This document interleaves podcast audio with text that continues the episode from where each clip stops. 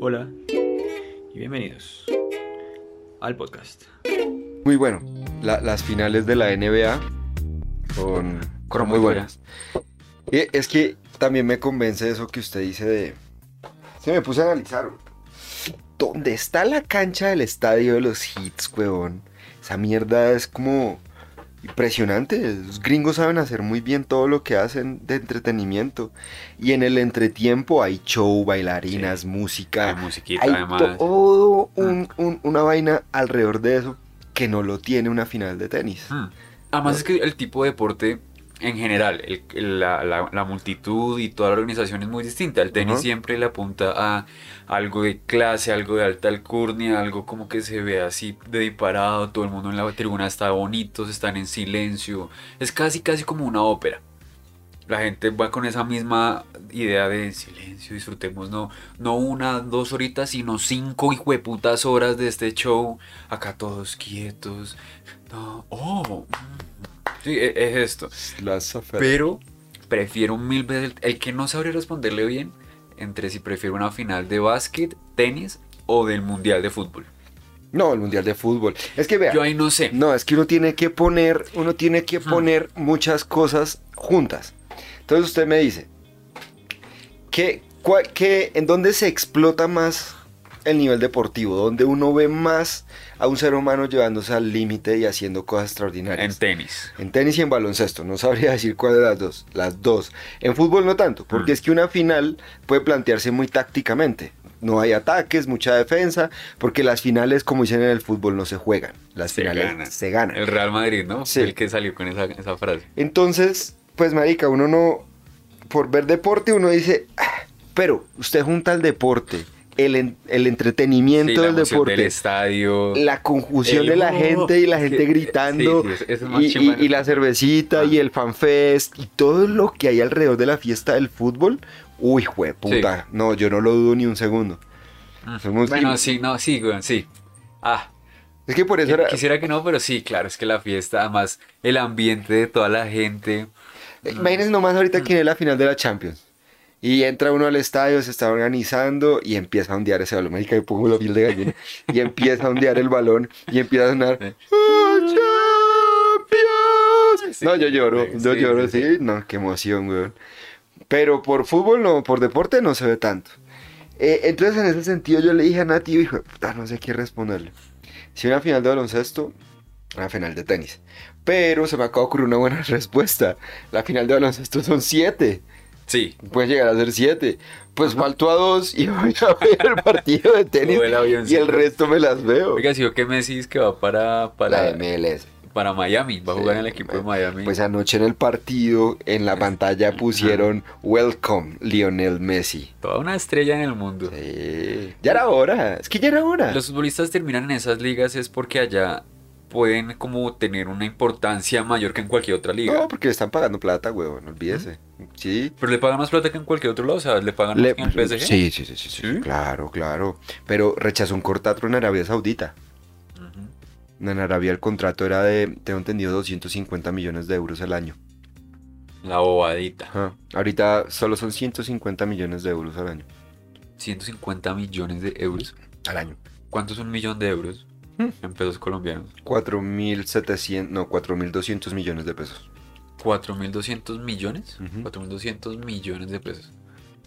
¿Y son qué? ¿150 millones? Eso vienen siendo 400 mil, bueno, casi mal contados 700 mil millones de pesos. No, marica. Lleven eso un- en un año por hacer lo que haga, yo no lo vuelvo a trabajar en la vida. Los futbolistas hacen lo que hacen porque les gusta, huevón. Porque es que con el sueldo colombiano, va James Rodríguez, se va, juega, tres, dos, jugó dos temporadas en el Real Madrid con el sueldo tan hijo de puta. Ya. ¿Yo Ya, ¿Qué más el- quieren? ¿Cuántos, ¿Cuánto valdrá un edificio en Bogotá? Uh, menos de eso. No, pues, claro, mi pregunta es, ¿cuánta tierra podría uno comprar con toda esa plata en Colombia? Yo pondría negocios. Claro, también inventaría en finca raíz. Pero yo haría lo de James. Pondría un restaurante, comidas rápidas. eh, Me compro mil franquicias de cocheros. vea, que fuera mamadera de gallo, yo haría un buen bar de comedia. Como, como un, También, sí. un, un domo. un domo donde, donde todas las tardes, que sea como el polideportivo de la comedia, donde todas las tardes van a contar chistes, los que quieran contar chistes. Sí, sí, y viernes, sábado y domingo va a ser de, de, de cuentos de gente pro, pues. 700 mil millones de pesos. 700 mil millones el No. al año. En un año. Al año. Juegue tres años ahí, weón. Sí. O sea, ya, ya va pasa el billón de pesos. Sí, si hay- la educación se podía salvar con, gente- con- no, decían, no, un billón de pesos para la educación. Mucha plata, ¿no? Ah, la, la gente que es realmente millonaria, yo, creo que uno no se le no sabe uno cómo Por es eso a mí me da risa cuando usted dice que nosotros, ah bueno, pues usted lo dice culturalmente, pues que la gente lo asocia también con términos de plata. Cuando usted dice que nosotros somos gomelos, no, es, es que nosotros somos gomelos. Yo Sí, digo, no, o sea, es que para es que, no marica, ser cuando la gente tiene plata, tiene, es que tiene, aquí hay un montón de pobres cabrones, huevones. Di, di, di, di, me, que vi un meme que decía, oye, marica, te- ¿cómo es esa marca de carros? Esta, esta marca de carros, la que, la que los pobres compran para sentirse ricos, este, ah, el BMW, ese carro. Ese carro, la gente no en esos carros. ¿Usted ha visto los carros en los que anda Cristiano Ronaldo? Bugattis. Sí, Bentleys. Son marcas que aquí la gente ni siquiera podría pronunciar. Sí, no saben cómo se escribe. Lo ponen tres letras, BMW para que cualquier idiota la pueda pronunciar y lo quiera comprar y quiera aparentar ser, ser millonario. el pero- Bugatti, el Bugatti. ¿Cuál es el carro que solamente tiene pasajero y pil ¿qué? copiloto y piloto? No tiene los de atrás. No sé, hay varias marcas que tienen carros así. Pero son todas Ah, lujosas. uy, los Maserati. Los ma- Los un Maserati. Lamborghini, weón. Eso, ese era, Ese, el Lamborghini. ese, ese, ese. El Lamborghini. Dicen No. que, que, que es una, una demostración de estatus de esos carros. Que, Sí. Entonces aquí hay mucho huevón que verdad cree que tiene mucha plata le tiene un BM, mm, o tiene un iPhone 14 y pagaba cuotas. Hay mucho marica que sí. O se compran, se dejan de comer tres años para comprarse una Toyota. Se ha visto que ahorita en Colombia está muy de moda tener carros Toyota. Sí, son, son Porque- de alcurnia. No sé si es de alta alcurnia, pero yo le digo que es el Paraco Starter Pack. O sea, usted compra a Toyota, viene con un arma, una camisa blanca y un sombrero aguadeño. Ajá. Se lo enciman. Y un cafecito de Juan Valdés. Sí, sí, sí, sí. Se lo enciman. Colombia, tierra querida. de papa. Sí. Así es cuando usted lo saca, hacen Sí. tiros al aire. El, el, el que el narco, ¿cómo es que es? Eh. Paraco Starter Pack. El Star Tech Park. Usted, usted Sí, se va a. Toyota, buenas, ¿de qué carro viene buscando? No vengo por la promoción Paraco Starter Pack. Claro que se me. No, mentiras. Pongámoslo más, más caché. Gente de bien Starter Pack. Sí. El GDB. Ja. No es BMW, sino el GDB. GDB. A la caracha, te está tengo el GDB. Sí, sí, sí. ¿150 cuánto vale una de esas Toyotas? ¿Como 150 palos? No, no. La- las que la gente, las que, las que se mete la gente vale 200, más de 200. Che, harta luca. Claro, huevón. Para uno, ¿no? Para Eh. el colombiano clase media. Vi lo- las No hay colombiano clase media que le mete. O sea, ¿se me va a entender? Sí, se endeuda para eso. Claro, le dicen, Baco, es que le tengo 200 millones de pesos al 24% anual y... Para una Toyotica. Yo no hace un viaje, es otra cabrona. Vi- No, porque es que hay cinco, el, el- el DANE tiene cinco estratos, ¿no? De, son de- seis estratos. Pero es que vi una... El, el resultado de la encuesta. Vio a la hermosísima A la y dulcísima. doctora Pili- la lumbrera. Dios mío santísimo, bien vestida, bien hidratada, bien alimentada. Bien puestecita, bien de todo. Señora, ¿qué tiene mal? Eh, Yo creo que debe tener los, las uñas de los pies feas. no, weón. no, yo no, ¿No? creo. No creo Tiene que tener algo no, mal, marica. desesperante, es un- brillante. Totalmente una señora. La señora doctora Piedad Urdinola. Oiga, el marido de esa señora debe estar contento, weón. Creo que ya no tiene marido. No, entonces debe estar muy triste. o sea, Sí. que La doctora Piedad Urdinola es la, en este momento, directora del DANE. y fue profesora nuestra, fue mi directora de trabajo de grado, y es una chimba de vieja. Una profe, ¿cómo me le va? Saludos, porque algún día la vamos a tener aquí, aquí, Ojalá. aquí invitada. Ojalá. Hablando con nosotros. Hablando, claramente. con- ilustrándonos con su infinita Igual no, no, ni deberíamos preocuparnos de lo que decimos de ella. Ya jamás va a escuchar esta mierda. A, menos que se lo mandemos directamente. Uy, yo sí sé que se lo mandó la profesora. El link. El link. Ah, el link, maldita sea. El link a la Me voy, me distraigo. Mm, que para hacer clase media en Colombia se debe ganar entre 600 y 3200. y el 25% de la población colombiana está en ese rango. Sí, sa- ¿sabe, ¿sabe cómo hacen esos cálculos? ¿Cómo? Lo hacen por percentiles. ¿sí? Entonces la gente se sorprende mucho que digan, oye, una persona que gana 600 mil pesos, ¿cómo va a ser clase media? Explica a la gente que la gente no sabe qué es Ya va, percentiles. ya, ya, les, ya les explico. La Y gente- Java también le expliquele un poquito de C++, si puede Python y de R. Chistes para ingenieros sin trabajo. Entonces, la gente dice, no, pero ¿cómo así que 600 mil pesos, 600 mil pesos una persona que tiene mucha plata? O, por ejemplo, en la última reforma tributaria que dijeron más de 12 millones de pesos son los ricos del país. ¿sí? Si usted me pregunta a mí, ya explico los percentiles, si usted me pregunta a mí, 12 millones de pesos es, debería ser la clase media. O sea, la clase media debería estar entre los 5 y los 12, ¿cierto? La clase baja... Eso es según lo que usted cree. lo que pues, como funciona en mi cabeza, como debería funcionar una sociedad. Y una clase baja debería ser entre el- un salario mínimo y los 5 millones. Yo digo, eso es clase baja, ¿sí? La clase, ¿cómo, cómo hacen para hacer esos Pero, pero, o cálculos? sea, si usted dice que... de- Eso es lo que debería hacer, vuelvo y repito, Sí, en sí. mi cabeza como sería según una sociedad ideolada. según los ramplones, Ajá. es de un salario mínimo a 5 palos, eso es clase baja. Sí, ¿Cuál es la clase media? Entre 5 y 12. entre 5 y 12. Y más de 12, Es clase alta hasta los 50. ok. Y después de los 50 son ultra ricos. Gente de bien. Gente de bien. GDB. GDB. Entonces, ¿qué es un percentil? Un percentil es coger y agarrar los datos y ordenarlos de menor a mayor y ubicar una posición en la que yo vaya a decir de aquí para allá está el 50% de los datos y de aquí para acá está el 50% de los datos. Esa es la mediana, es una centralidad. Ese, ese sería el percentil 50. Exactamente, porque acumula 50 para acá y 50 para acá. Eso. Entonces el percentil es el, la, la- el- todos ordenados de 1 a 100, Ajá. de menor a mayor. Entonces el percentil 1 es el que determina el 1% de la izquierda y el 1% para la derecha. Ajá. Entonces organizan los estratos del DANE según los percentiles. Eso es lo que yo creo y como yo siento que lo hacen, porque eh, eh, económicamente no tiene sentido. Dime cuánto vale un arriendo en Bogotá. Por ahí... Si usted se gana 600 mil pesos, que ven a Sí, interrumpirlo. no, no- no- no logra pagar arriendo. Ni vivir, güey. Comida, transporte, No, eh, salud. hay gente que de hecho está en la línea de pobreza aquí en Bogotá. O sea, porque no, no, no da, esa mierda no, no cuadra. Le toca irse para un pueblo.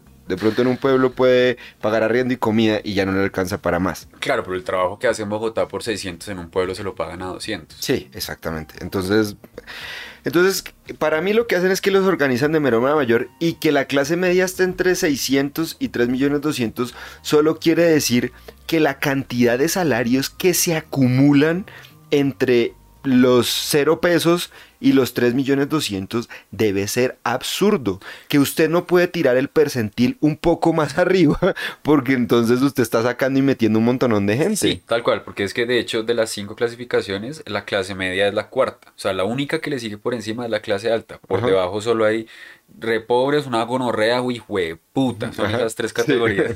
en la mala gonorrea. Sí, esas categorías deberían llamarse como que gonorrea no sea marica y nos tocó ser venecos. Son las tres que quedan para abajo. Sí. Porque esto, esto es Caracas o es? Entonces es eh, así lo hacen y la gente duele mucho y pega el grito y uno le dice, no, venga, es que si la gente tuviera educación estadística, entendería que de hecho eso es una medida que muestra la desigualdad tan grande que hay en el país. Que usted al partir los percentiles acumule tanta gente entre los 600 y los 3 Pero tan millones de. 600 entre tan poquito dinero, simplemente quiere decir que, marica, estamos, estamos Sí, la- pobres, la somos un país muy- pobre. Muy para la izquierda. Claro. Muy para la derecha. Imagínese que ya los que ganan más de 10 millones de gente muy rica. Sea, Sí, es absurdo, o sea, lo que estamos diciendo, o sea, Messi se gana 150 millones de euros al año. Sí. Que, que aquí en Colombia alguien de más de 10 palos sea considerado la gonorrea. ¿Cuánto vale una entrada? Oiga, se me gustaría saber, ¿cuánto vale una entrada a la final del. del. del. de la NBA, del Roland Garros? del Roland Garros. Que es en estos días, en Eh, estos días. ya, ya ahorita vendieron las del otro año. Y creo que estaban entre los 1000 y 3500 euros legalmente, ¿no? Claro, porque es que esos siempre terminan siendo revendidas por el Claramente, triple. es un negocio el hijo de puta. Entonces, Porque, a ver, si uno... uno ¿O será que no? Es que uno cree que como pasa aquí en Colombia, pasa en todo el mundo. No, eso es caro. Y sí, seguro que sí. ¿Sí? Sí, se venden en... Colombia no es el único país que está en la mierda. No, no, no. no. Allá y también sobre todo este cosas. negocio de la venta de etiquetes, eso siempre es un problema. ¿Allá hay gente que se suelve los mocos? Sí, claro. Pero se los limpia con billetes de 50 euros. Aquí está, vea. En, ah, pero sí, esta es una de las, de las reventas. Ah, de... Day Session, Day Session. Ay, ay, Day Session, este... No tickets available. Es que La ya no hay, marica, ya no hay. Semifinal para mañana. Sí, señor. La de Alcaraz contra... 5 mil euros. 5 mil euros. Uh, ¿Y cuántos son 5 mil euros? multiplíquelo por 4.500 pesos. Eso le da 20 mill- 22 millones de pesos, creo. Imagínese.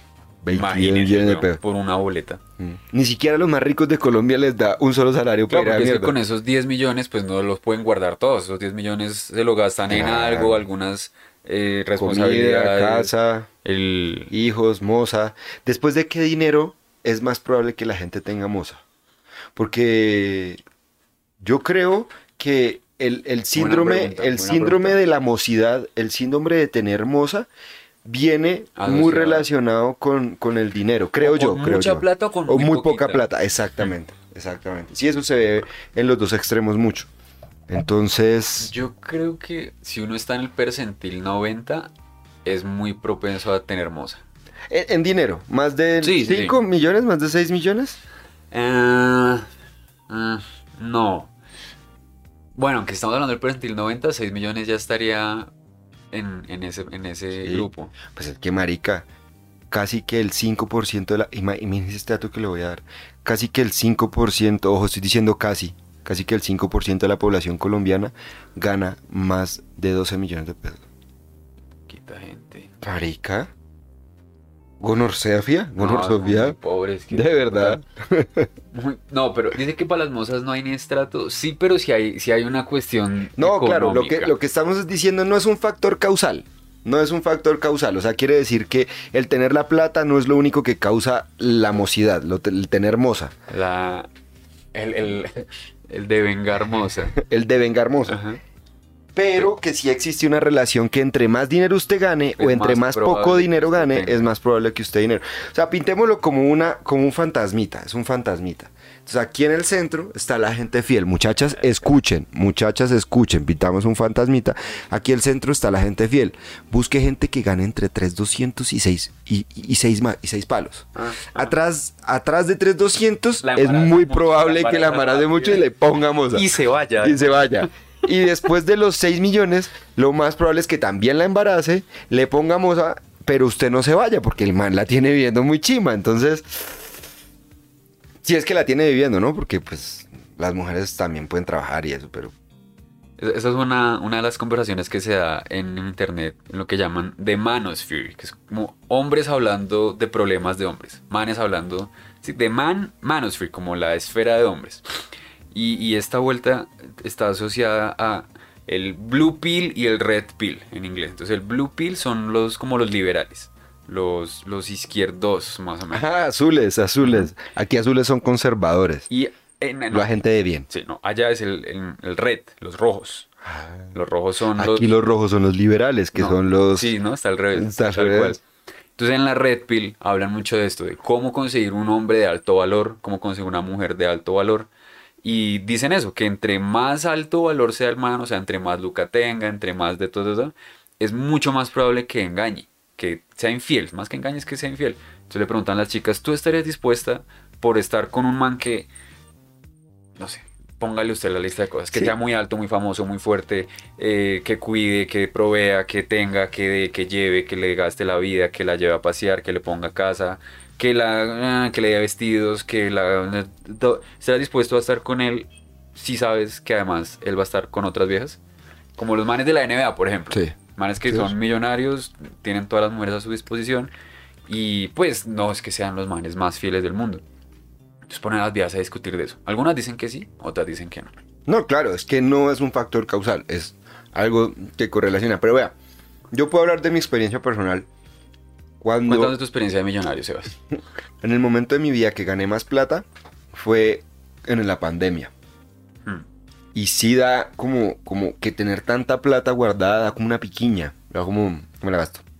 ¿Qué me la gasto? O sea, ne- necesito gastarme en algo. Entonces, Empiezo yo a comprar cerveza importada. eso fue lo que yo hice. Porque no podía salir y no podía hacer absolutamente nada más que estar encerrado en mi casa. Trabajando. trabajando y compartiendo con la gente que estaba ahí. Estaba obligado a hacer eso. Entonces lo que yo hacía era compraba juegos de mesa, compraba juegos de, de play on- on- online Claro, ahora imagínese. y compraba un montón de cerveza importada para tomar todos los días. Pedíamos, comprábamos cortes de carne, esas cosas. Pero ahora imagínese usted en la calle, o sea, usted teniendo la plena libertad total.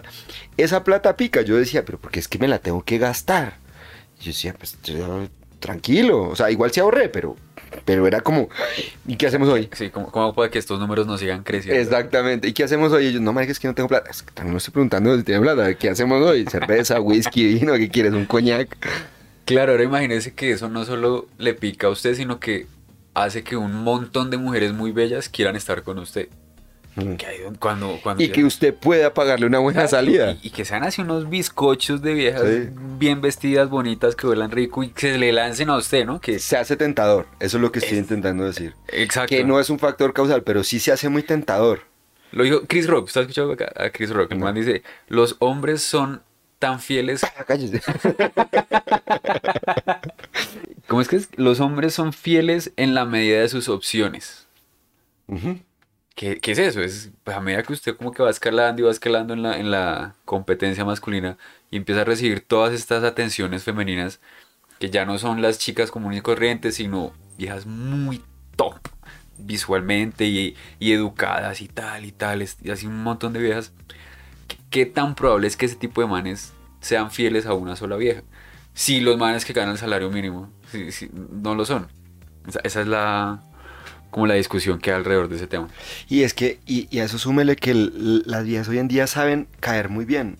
O sea, no solo es el coqueteo, ¿sí? Es, es, es, sa- saben caerle a los manes. Y uno, o yo creo que yo soy tan imbécil que no me doy cuenta, ¿no? Marica, una vez, en un trabajo que tuve, eh, yo estaba ahí sentado y yo siempre llegaba muy temprano porque me iba en bicicleta para salir temprano y hacer mis cosas. En ese momento estaba estudiando vainas y huevonadas. Y llegaba yo a las 6 de la mañana. El edificio tenía baños y todo, me bañaba, agüita caliente, subía a 6 y media. Me pegaba mi desayunito ahí mientras iba trabajando. Y de un momento a otro, una persona empezó a llegar también igual de temprano. Normal, pues quiere llegar temprano. E iba y compartía el desayuno conmigo. No, ¿cómo estás? ¿Cómo, ¿Qué has hecho? Que yo no sé qué, ta, ta, ta. Y me hablaba y me hablaba. Siempre me hablaba y me hablaba. Y yo, eh, severo, yo soy un tipo ahora, agradable, le caigo bien a la gente, marica. Qué, qué bueno, ¿no? Me, parece tremenda nota que le caiga bien a alguien. Marica, un día estábamos ahí hablando, hablando. Cuando la conversación se puso extraña, ¿no?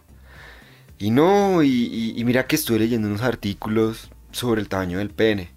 Y yo, ok, ¿y eso qué o qué? ¿Importa, no importa? No, ¿cómo identificar el tamaño del pene? Y pues a mí siempre me han gustado los la hombres- persona claro era una vieja. Sí, Ajá. a mí siempre me han gustado los, los manes con un pene, pues bien, ¿no? Y yo pues yo le decía, claro, yo me reía, pues claro, imagínate que salgan con cosita, y yo, pero la trataba muy normal, yo no, jamás.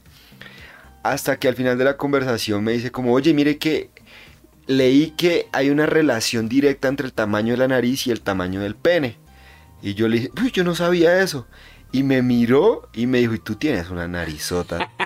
Me picó el ojo y se fue. Y yo hasta ese momento fue como, ¡ay! Soy narizón". hueputa, Soy narizón. Marica, y lo peor es que fui a hablar con la nena y le pregunté. Le dije, oye, eh, creo que yo nunca interpreté las cosas, lo que me estabas diciendo. Y me dijo, de por Dios, Juan, tú eres demasiado lento. Eres muy estúpido, con todo cariño te lo digo, te llevo cayendo hace como tres semanas. Y yo, ah, por eso querías hablar conmigo, no era porque yo hablara chévere.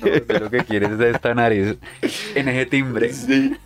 Y no, pues claramente no pasó nada, no, no, no sucedió absolutamente nada, pero, pero fue muy chistoso. No, las viejas saben caer. Y pues claro, ella me estaba agradando. O sea, como, como compañera eh. de charla. Y ya cuando dejó de subir, pues porque Ya entendió que no. Me empezó a hacer como falta, como, ah, oiga, esta vieja supo entrar, o sea, me hablaba de cosas, de temas, llegaba, yo creo que leía hasta en la noche, nada de las que me gustaba, y llegaba a decirme cosas, y yo, uy, ¿dónde leíste eso? Me parecía una chimba, yo, y de, después de eso y otras varias experiencias, yo dije, perro, las viejas saben caer muy bien, pero ellas son mucho más, son mucho más perspicaces, yo dije, gonorrea. Ah, no es tan rico sentirse coqueteado por, por no, pero después de eso miré para atrás en muchas ocasiones. Hice, esa tarde hice un análisis de mi vida. Y yo empecé a mirar para atrás. Y yo, puta, esta vieja yo creo que le gustaba también. Y yo a mí me gustaba ella. Pero yo pensé que era inalcanzable. O sea, pensé que nada. Si es la misma. Claro, y de un momento a otro nos dejamos de hablar. Y así me aparecían como tres nenas ahí que yo dije, ah, por eso me dejó de hablar y por eso nunca estuve era que me estaba cayendo y yo soy un imbécil. qué cueva. Yo creo que la primera vez que una niña me, me coqueteó fue en el jardín, en el colegio. Estábamos re chiquitos. Y yo sabía que yo medio le gustaba a ella, pero ya a mí no me gustaba mucho. Y lo que terminó pasando fue que pues yo no quería parchar con ella. La piroa cogió una chaqueta, yo le contaba, cogió una chaqueta.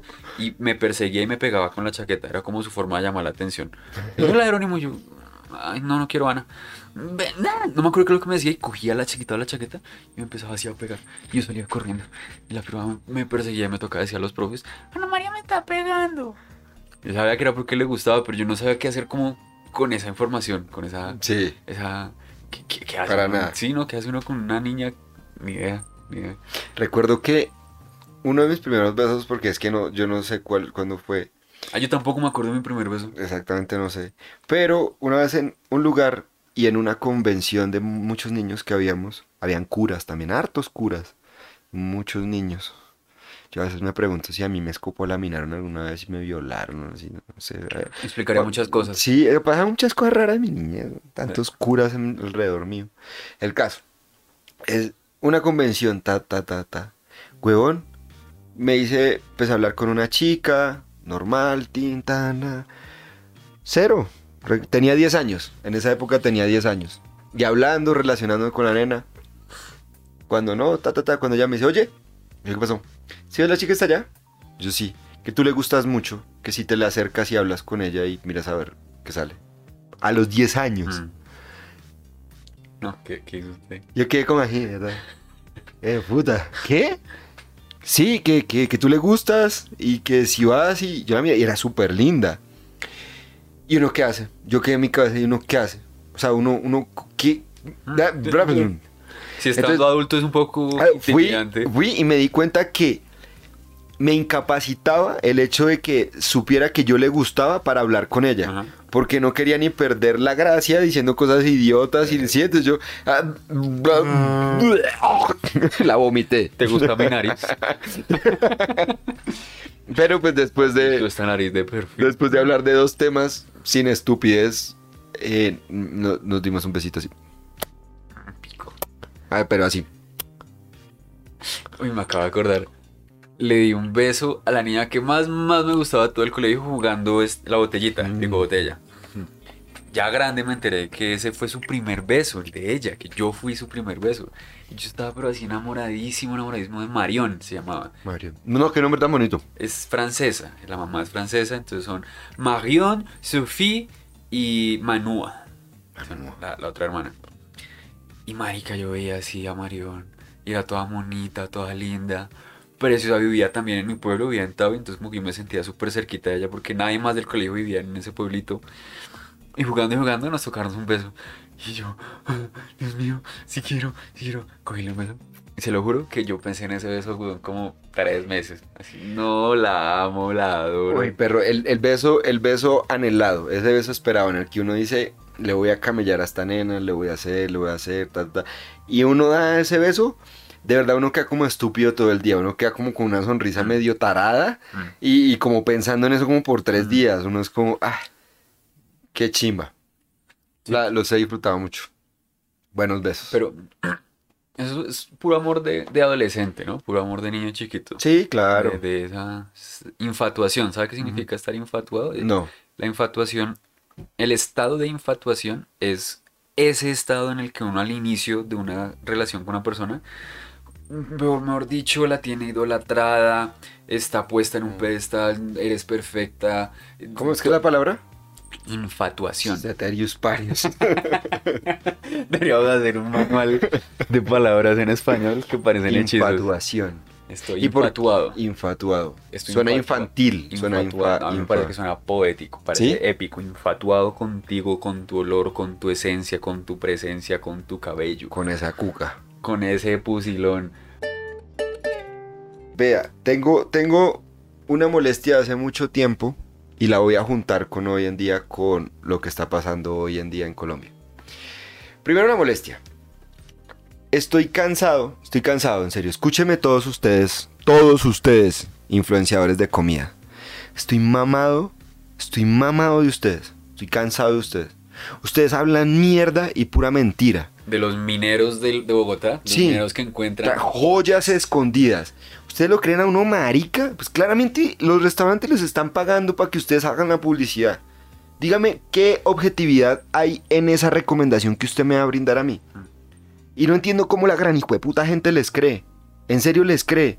Que ya salió una recomendación, dice que los mejores tacos al pastor. No, puta, son los peores tacos al pastor de Bogotá, los segundos peores. Los otros ya no recuerdo el nombre. Lo olvidé. Pero esos tacos son malos. No son tan buenos. Entonces estoy mamado de, de- de que las pautas comerciales hagan que lo que consumimos no sea objetivo. No, no, no tenemos acceso a la objetividad.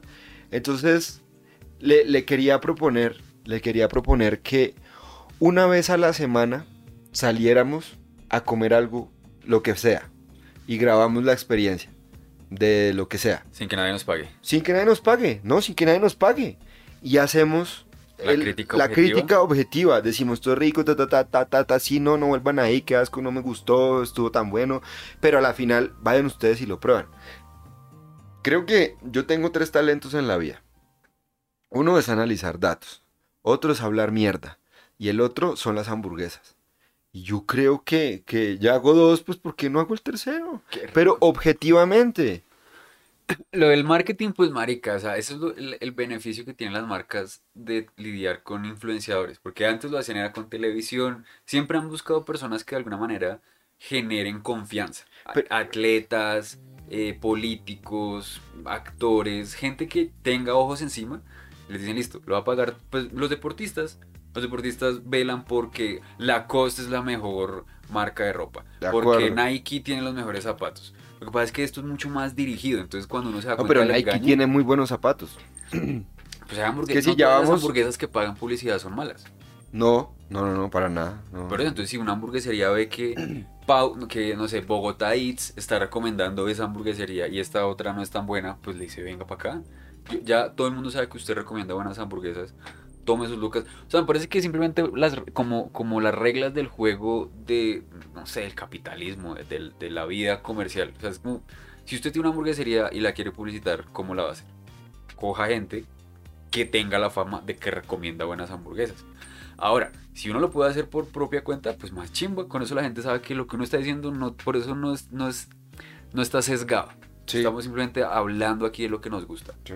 Pero pues, a mí no me emputa, no me emputa que la Pero, gente... ah, listo, no. Pero es que ahí se pierde un acceso a la información, se pierde acceso a, a- a información objetiva, a saber dónde comer. Y es que, volviendo a los capítulos de antes, los influencers son una religión y todos sus pastores hacen lo que ellos van a decir sin objetar, todos lo van a probar. Y todos van y botan su plata probando cosas que a veces no son tan buenas que ellos recomiendan que son buenas porque claramente no van a decir que no porque les están pagando justamente para eso. Hmm. Entonces yo digo, hace falta en serio un, un, un catador de comidas, un- una página en serio que se dedique a catar comida, que, ¿Cómo están y que, lo, escogiendo? y que lo haga bien. Sí, tú, vea, Tulio, Tulio, ¿Cómo están escogiendo sus ganadores? no sé, pero Tulio es un man que es, su imagen mueve gente y plata como un hijo de putas. Usted es un restaurante que no le está yendo bien, lleve a Tulio. Y páguele la millonada que cobra, si es que cobra. Supongo que sí, no creo que hace esas cosas gratis. Y donde Tulio, lo que Tulio toca, se vuelve oro. ¿Sí? Qué chimba. Pero pe- claramente, sí, pero no todo lo que ha recomendado es, ha sido tan bueno, ¿sí? Solo que simplemente crecen y crecen y crecen y crecen y crecen y crecen. Entonces, Entonces, ¿para dónde vamos la próxima semana? No sé, pues podemos analizar. Burguesitas, tacos, pollo, perros, eh, comida de calle, eh, probar, probar cosas y decir, oiga, este lugar es bueno, se los recomiendo, vayan. Y de Hola, esos, chicos. de esos días, hacer un compilado. Hacer un compilado, o sea, se edita todo el compilado de los cinco lugares a los que fuimos y es como un plus del, del mes. Plus del mes. Las Las recomendaciones. recomendaciones. Las recomendaciones no, no les llamemos recomendaciones. Llamémosles nuestras experiencias contadas o algo así. La- las visitas de los ramplones. Sí. Pero eso juntado con lo que está pasando hoy en día en Colombia y es que el presidente está criticando mucho a los medios de comunicación. Está diciendo que están sesgados, que los medios de comunicación no informan bien y está usando estas pala- esta palabra, la prensa, la prensa en general, que a mí me parece que lo hemos dicho varias veces siempre que una persona dice siempre que una persona dice. Cuando una persona dice siempre, nunca, jamás, todos, lo generaliza, ya ahí, olvídelo, váyase. Hmm. Váyase porque es que ahí no, no, no, no hay nada.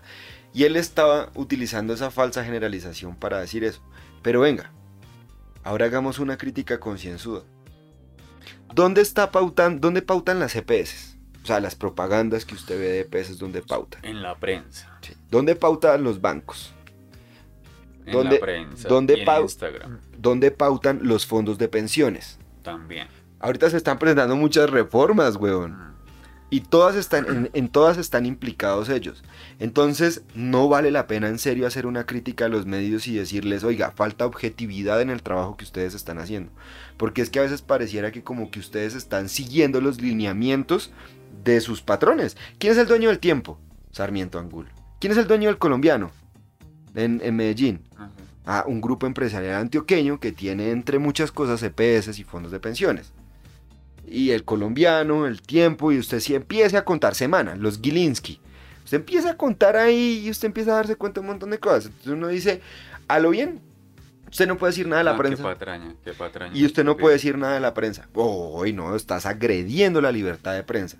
Se escudan en esa mierda de la libertad de prensa, que claramente es supremamente necesario en un país, para no recibir una crítica. Y usted no les puede decir nada, Yo weón. inicialmente diría, ustedes no pueden tratar de defender la libertad de prensa cuando es privada. Sí, Ya, no es prensa, es una empresa. ustedes son una empresa Ujú. de información que a quién le interesa? Al dueño.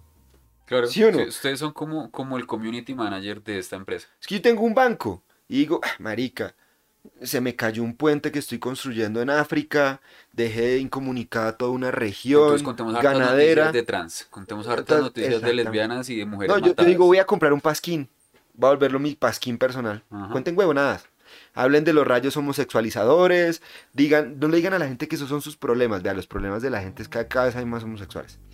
Que, que, que hay muchas víctimas, que todos somos víctimas. que todos somos víctimas. que, que, que, que- yo siento que eso, eso, eso tiene que ser así, bueno, o sea, los que tienen los medios saben cuáles son los discursos que calan en las masas.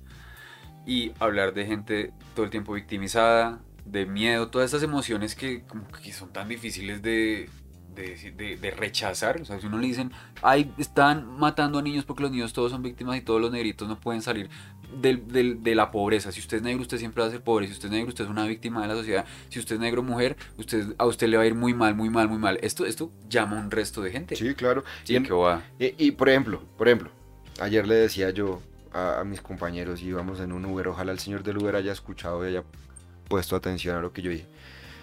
Para que reflexione, no para que me crea. Y es, ahorita antes de las elecciones de alcaldes, usted habla con cualquier bogotano y sabe cuáles son sus problemas. En serio, lo que adolece, la movilidad, la inseguridad, la falta de empleo. eh, La inflación. La inflación, eh, todo un montón de cosas que están adoleciendo ahorita en Bogotá. Pero no, no hablemos de eso. Porque es que entonces toca hacer reformas que van a tocar intereses de los de la prensa. Y justo cuando empiezan, antes de empezar las elecciones, empieza la propaganda. ¿Y la propaganda qué le viene a decir a usted? Transforman a la gente y la gente no se da cuenta. Oiga, ya no es importante que usted trabaje 18 horas al día. Tampoco es importante que gaste 4 horas al día usted moviéndose y yendo a su transporte. Tampoco es importante que usted no pueda salir en su barrio a caminar tranquilo sin creer que cada momento lo van a robar o lo- le van a pasar algo porque la inseguridad se, se ha subido o aumentado un poquito. Eso no importa. No, lo que importa son los valores cristianos. Eso es lo que importa. Es que si no defendemos a la familia, esta sociedad se va a caer. Sí, no podemos darle a las mujeres la capacidad de abortar. Vea, lo peor que le puede pasar a este país es eso. Pero no se preocupe por sus problemas. Esos no son sus problemas. Sus problemas son que él es gay. Ese candidato que está enfrentando es marica. Eso. Eso es su problema. Véalo. ¿Usted va a dejar que un gay lo mande? No importa que le brinde soluciones. O ese ex guerrillero que se presentó. Ese es su problema. No importa que él hable de solucionarle sus verdaderos problemas. Su verdadero problema es el que yo le voy a decir que Sí, es que es tan cochino, le digo, ese proceso democrático de concurso es tan absurdo que ya ni siquiera se, se torna alrededor de qué es lo que están proponiendo para cambiar, sino quién lo está diciendo. Ajá. Entonces se vuelven unas discusiones, ¿cómo se llama eso? Ad omen. Sí, ¿sí? Como, co- no importa lo que diga él porque como es costeño, entonces vale mierda. exactamente. Entonces, ah, no, él es ¿cómo- perezoso. No, ¿cómo él es a decir eso? Nah, está mal. Entonces, entonces, a lo bien, estoy cansado, mi gente, los que nos escuchan, por favor hagan la reflexión y estoy cansado de que defiendan a Semana en, en- en cuestión de la libertad de prensa, de que defiendan al tiempo, de que defiendan al colombiano. Dentro de ellos, claro que hay periodistas valiosos y hay gente que hace su trabajo, pero no... ah, no por eso no, uno no puede hacer una crítica ni está agrediendo a la democracia. Ahorita yo soy un dictador. y- Nada, nada, que lleguen los robots. Que lleguen a optimizar este sistema. Ajá. que está tan, tan poco eficiente. Oiga, pille que vi un podcast de, de un man, es un científico que es profesor de una universidad gringa y está entrevistando a otro man. ¿Es gay? No creo, ninguno de los dos parece gay. Entonces podemos hablar de ellos. Entonces podemos hablar con total libertad. El, podcast era de cómo tener óptimamente balanceadas las hormonas masculinas. No entendí un culo. Hablan, se vuelven muy específicos hablando de que la hormona no sé qué se conecta a la otra y entonces este suplemento. Pero era una cosa que no tenía ni idea, que usted la vez pasada me preguntó, o hablando de cualquier cosa, me dijo, ¿por qué hay tantos manes que les gusta ver cómo otros manes se culean a sus mujeres? Incluso hay manes que pagan para eso, hay aplicaciones de eso, de ven y te comes a mi esposa. Ujú. Y yo veo y ya. O sea, explica este man hablando de todas las cosas que son. de- que actúan en detrimento del bienestar de los hombres en general. Hablaron de la pornografía. y cómo hay una epidemia de, de adicción a la pornografía y al consumo de sexo y a la masturbación diaria y a veces varias veces al día. Dice el marica, resulta que nos estamos dando cuenta que es la forma en que la gente está consumiendo porno, o sea, la, la frecuencia, la cantidad, lo violento, todo esto del porno, está haciendo que, la mayo, que, que muchos hombres asocien el placer sexual no con el hecho de estar con la mujer, sino de ver sexo. Y por eso hay una Ah. creciente ola de hombres que... Cree que está pagando por porno. Es, es, es eso. es No, de cual, hecho está es- pagando por está porno en pagando vivo. por ver porno en vivo. Y eso es lo que está, lo que es rico para muchos manes. No el hecho de ir a buscar a la vieja, sino "Mm, voy a ver que ahí viene esa, esa vuelta. Y dije, ah, bueno, qué buena explicación. No tenía ni idea. Ajá. Ahora, a mí me gusta ver gente culeando, es chévere. Pero yo prefiero culear. Sí, ¿no? Como que si me pueden escoger, yo también preferiría ser el, Sí. ser el que, al que ven. ¿sí? Es como cuando uno ve gente haciendo asados o comiendo buenas comidas, uno dice, Rico. qué rico, pero yo quiero ser el que está ahí comiéndome eso. Y entonces, marica, eso me hace pensar a mí cómo, cómo se nos va a cambiar la forma en la que nos vamos a relacionar cuando todo, cada vez más. Si vio las hijueputas gafas que sacó Apple, no me diga que no las ha visto. Ah, Si las vio, gonorrea hijueputa. Sí. Yo ya me sentí en el 2050, yo pensé que se iba a pasar más lejos. No. Oiga, usted pestañea, sale ChatGPT, pestañea, sale la red neuronal de Ajá. Google, pestañea y salen unas gafas Mm. que hacen de todo, hijo de puta. O sea, usted no me parecieron caras. 3.500 dólares. Sí, pero es que usted ahí tiene televisor, computador, eh, Teléfono. teléfono. Marica, tiene todo metido en un solo dispositivo y le garantizan una resolución la hijo de puta. Además lo, y lo usted proyectan. puede elegir el tamaño que quiera ver el televisor. No quiero verlo enorme acá. No, huevón. El ¿qué es problema de esas mierda? gafas, marica, es que tanto Meta, o sea, los de los de este Mark Zuckerberg como Google ya habían sacado unos prototipos, Samsung, esto Android también. El problema es que parece que los consumidores no no saben todavía, no- no- como que no les gusta, a los humanos todavía no nos gusta tener estas gafas puestas. Ellos sacaron gafas de realidad virtual. Mm, ¿Cómo es que se llaman? Yo, yo las vi. Esta, Apple, eh, Apple- que es lo que simula una realidad. Es como que usted se las pone y usted puede ir caminando, y, pero le simula que lo que usted está viendo acá es el juego, ¿sí? Pero es que esto es en la vida real, lo que usted está viendo es la vida real, usted no está viendo Mm. ningún mundo meta, un metaverso no lo está viendo. lo que llaman la realidad aumentada. Sí, entonces usted puede mandar esta pantalla para allá, puede poner esta pantalla aquí, jalarla, hacer recortes, pegar, hablar aquí con la mamá, espérate un momento que estoy haciendo algo acá, huevón, y si alguien se le atraviesa, las gafas reconocen la cara de la persona y dejan de proyectar lo que está proyectando, se iluminan para que usted pueda ver a la otra persona, O sea que en el futuro va a ser extraño observar la cara de los humanos. Sí, Que va a estar cubierta. ya lo voy a decir porque, espera un momentico, eh, para ahí. Resulta que estas gafas, al iniciar, usted las voltea y las pone aquí de frente y le lee su cara muy detenidamente, muy perfectamente. Y cada que usted hable con una persona, lo que se proyecta nunca es su cara, es una cara por dada por una inteligencia artificial que simula las gesticulaciones que usted está haciendo. Ella lo va haciendo y eso es lo que ve la gente de usted. Y ese es el input que le van a meter a los robots para que ah, loco. repliquen la, la Claro. expresión facial humana. O sea, también están alimentando Claro. información, eso no es gratis. No le digo que cuando nos, nos eh, analicen el movimiento corporal, la cantidad de información de cómo manipular a través del lenguaje físico va a explotar. Porque pues eso no se sabe hoy en día. Uno sabe, no sabe ma- manipular a través de lo que buscamos, de lo que compramos, de lo que escribimos, pero no de cómo nos movemos cuando hablamos. Cuando eso lo se puede hacer, ahí sí, ¿cómo se defiende uno? Es una gonorrea. Porque además sabemos, ¿no? Que la mayoría de, comunicación se hace a través de Es no verbal. no verbal Ujú. cuando ya estas vainas que están construyendo logren imitarnos y, y hacernos sentir. Todavía no nos pueden imitar, pero ya, nos, ya saben leer nuestra comunicación no verbal. O sea, ya saben que, que su expresión de cara dijo algo. O sea, y- La gente está preocupada. El- el- hay varios ejecutivos altos que están diciendo, "Ey, cuidado con la inteligencia artificial. es que va, va, va, va en putazos, nos la están empujando a putazos. Juntemos con lo que hemos dicho aquí siempre, y es que la tecnología tiene que ser algo que se consuma responsablemente. Todo lo que consume el ser humano debe ser responsable. La comida, las drogas, el alcohol, la tecnología es una de esas. Si un consumo desenfrenado de, de- de- de tecnología lo vuelve adicto, lo saca, lo vuelve un robot, huevón. Entonces sí creo que estamos avanzando a los putazos y, marica, olvídese, vamos a ver niños de 5 años ya con esas putas gafas. Mm. O sea, va, va, ay, ¿qué le regalaste al hijo? No, le compré las gafas a Paul Rasmus Raffenson. Sí, sí, sí. Estamos, estamos- ni idea, ni idea cómo va a ser, Sebas, pero estamos viendo esto en primer plano. ¿Qué es lo Mm. que va a pasar? ¿Cómo No, es que los yo- humanos vamos a, a- a relacionarnos? Va a haber papás robots, weón, yo creo. Las mujeres se van a hacer embarazar in vitro y van a tener un robot que haga de papá. O sea, nos van a eliminar a los hombres. Pues, y los hombres a las mujeres también, o sea, las relaciones, porque muchos manes también Nosotros van a no podemos parir, weón. no, pero niños nunca van a faltar, váyase a. Eso, niños no van a hacer falta, lo que sí va a hacer falta es el- la capacidad de hacer comunidad entre humanos. Eso, eso, yo, veo que por ahí es donde hay la gran ruptura.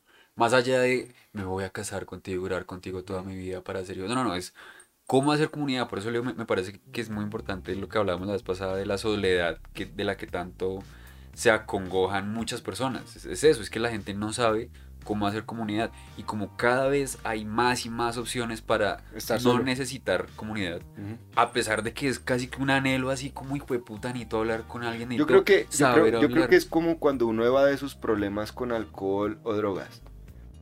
Sí me van a hacer sentir bien, me van a sentir mejor y cada vez aplazo enfrentar ese problema. Lo aplazo, lo aplazo, lo aplazo. Entonces cada vez salen cosas para aplazarle su soledad.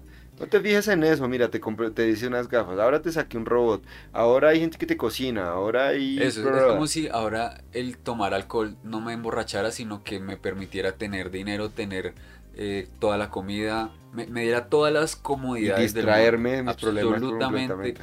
eh, ubicado en el centro de la sociedad, gracias a eso. Por eso es que es un vicio tan hijo de puta, porque es que ver las consecuencias es muy sutil, o sea, uno tiene que estar muy pendiente de... Yo creo que la tecnología no ayuda a resolver los grandes problemas que cada persona tiene dentro de sí misma. No, Eh, no, no es un no. instrumento que ayude. No. Es un, pero tampoco que empeore. es un instrumento que distrae, que distrae por completo lo, lo que nosotros estamos viviendo y creo que acabo de decir algo muy peligroso. ¿Qué tal lleguen los Illuminati y nos carguen acá?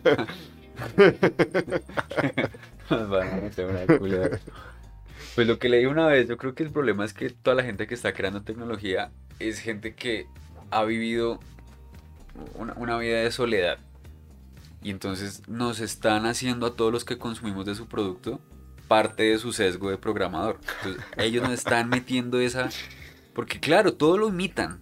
Sí, yo toda la vida me sentí muy solo. Yo veo a Mark Zuckerberg, yo esas podcasts de ese man y me da como el pobre huevón, de verdad. Es como, venga, es un abrazo y cariño, tranquilo, relajado. Porque es un man que siempre ha estado muy solo, siempre se ha sentido muy solo. Y entonces su objetivo, mm, casi que militar, fue voy a imitar la presencia humana lo más cerquita que se pueda. Dígame si eso no es el sueño de un niño rechazado, weón. Quiero, quiero tener a, quiero tener a Baymax.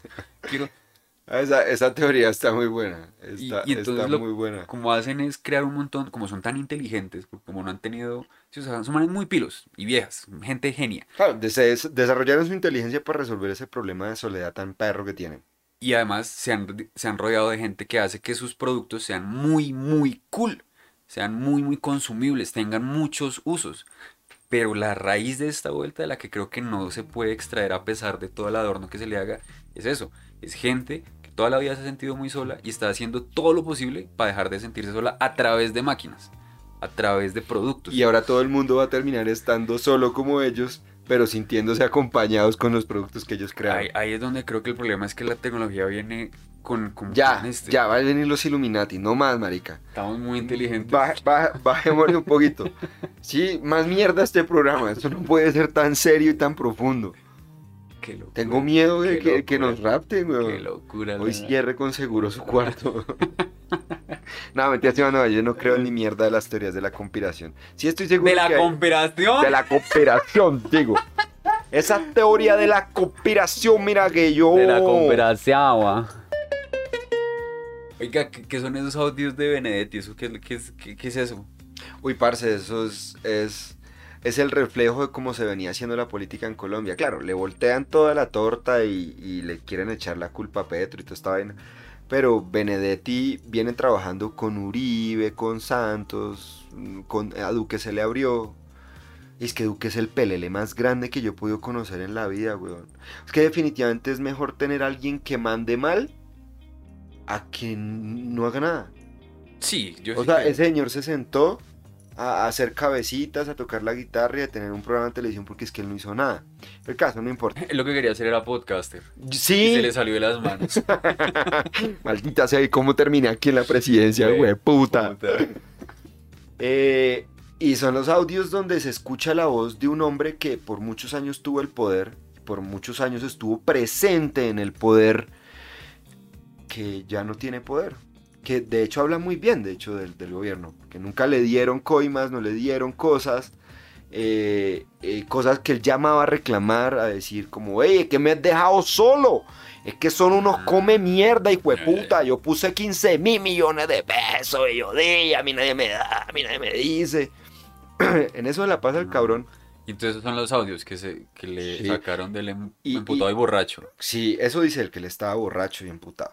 Pero aparte de eso, weón, eh, como se refiere a la mujer con la que está hablando, denota un machismo y un dejo un, dejo un poquito de misoginia terrible, weón. O sea, la trata sí. terrible a, las- a- a la pelada.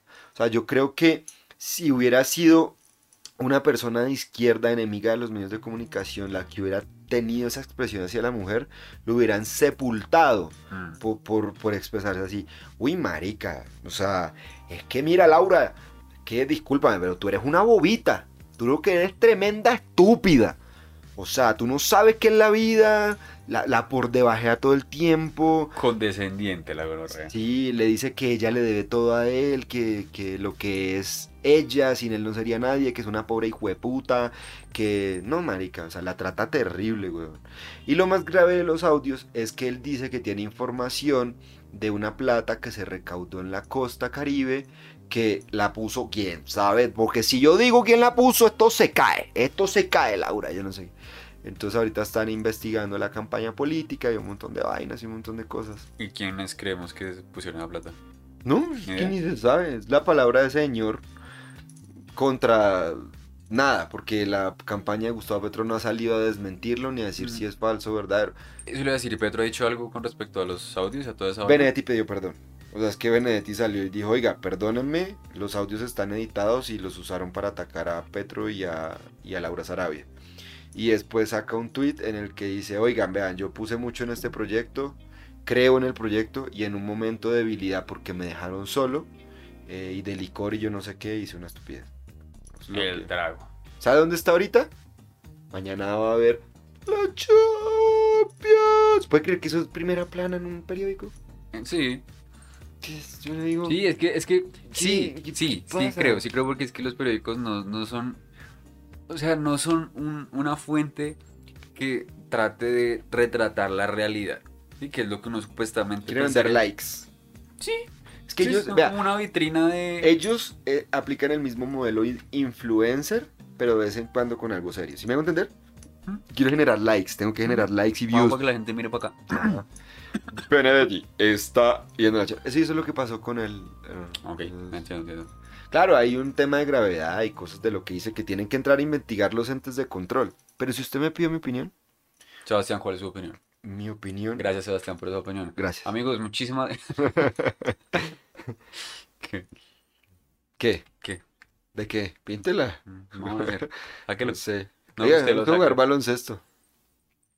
Sí, Tiene- ti- yo tengo acá un balón, lo que pasa es que no está inflado. Ah, El otro día me puse a jugar aquí con un pelado. Sí, sí me dijo. Marica. ¿Hicieron el amor? Qué chimba, qué chimba, extraño. es- Mi cuerpo recuerda los movimientos.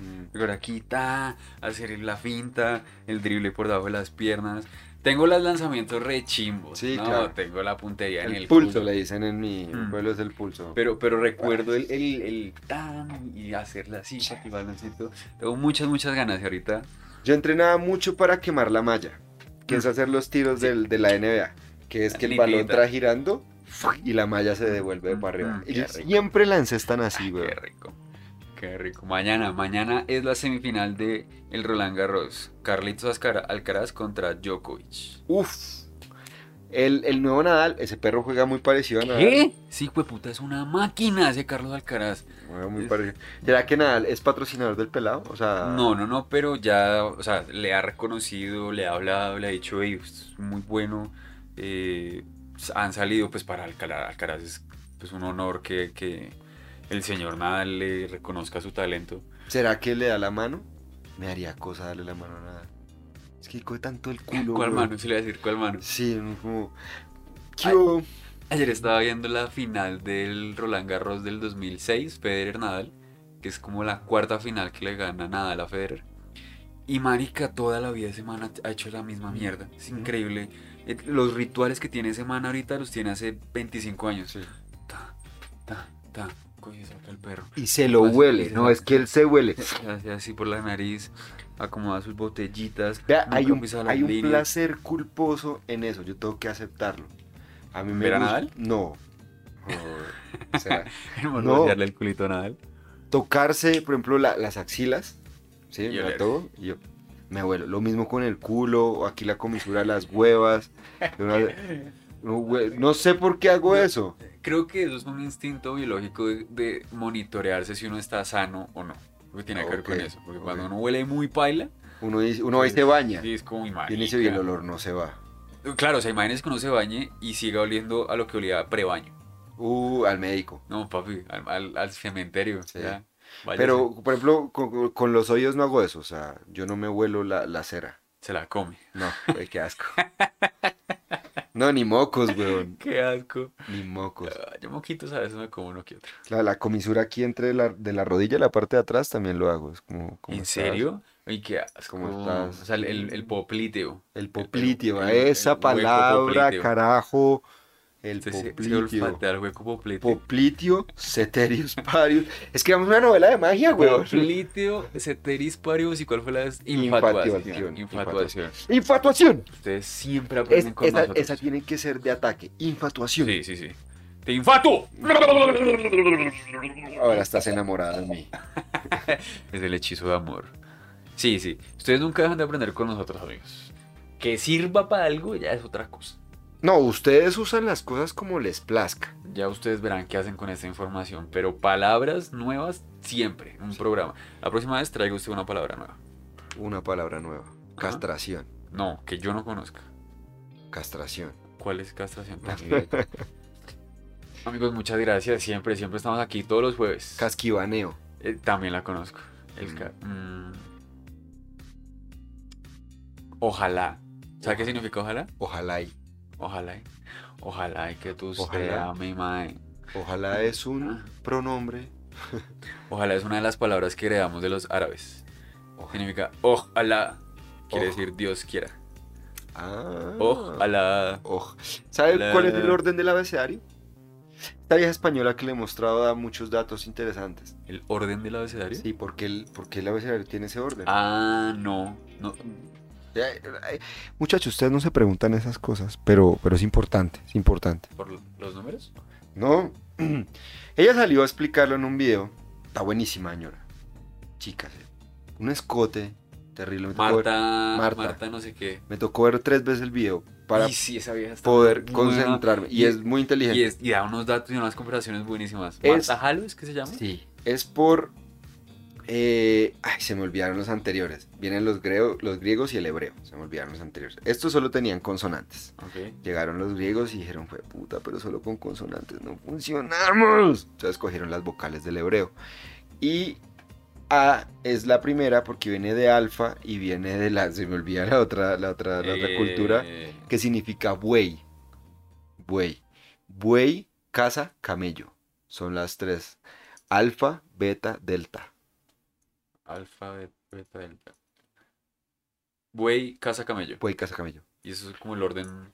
Porque era lo que más usaban. Sí, sí, necesitaban bueyes para comer, alimentarse, la casa para vivir y el camello para moverse. Entonces, desde el orden, y de ahí se despliega todo el orden que tiene el abecedario, según esas cosas. El otro día mi papá me dijo, ¿Qué le dijo? ¿Cómo le dijo? me dijo, le dije, me dijo, le dije, no, espere. Ya. Sí. Pero, pero, ¿lo dijo bien o...? Lo dijo re bien. Sí. Cuando uno estornuda, Uno estornuda. salud, Salud. dinero, Amor. amor. Dijo, ¿sabes por qué ese es el orden de las, de, de, de, por qué se dice así? Mm, Porque es el orden de las prioridades de la vida. mm. ¿Sabe por qué se dice salud cuando se estornuda?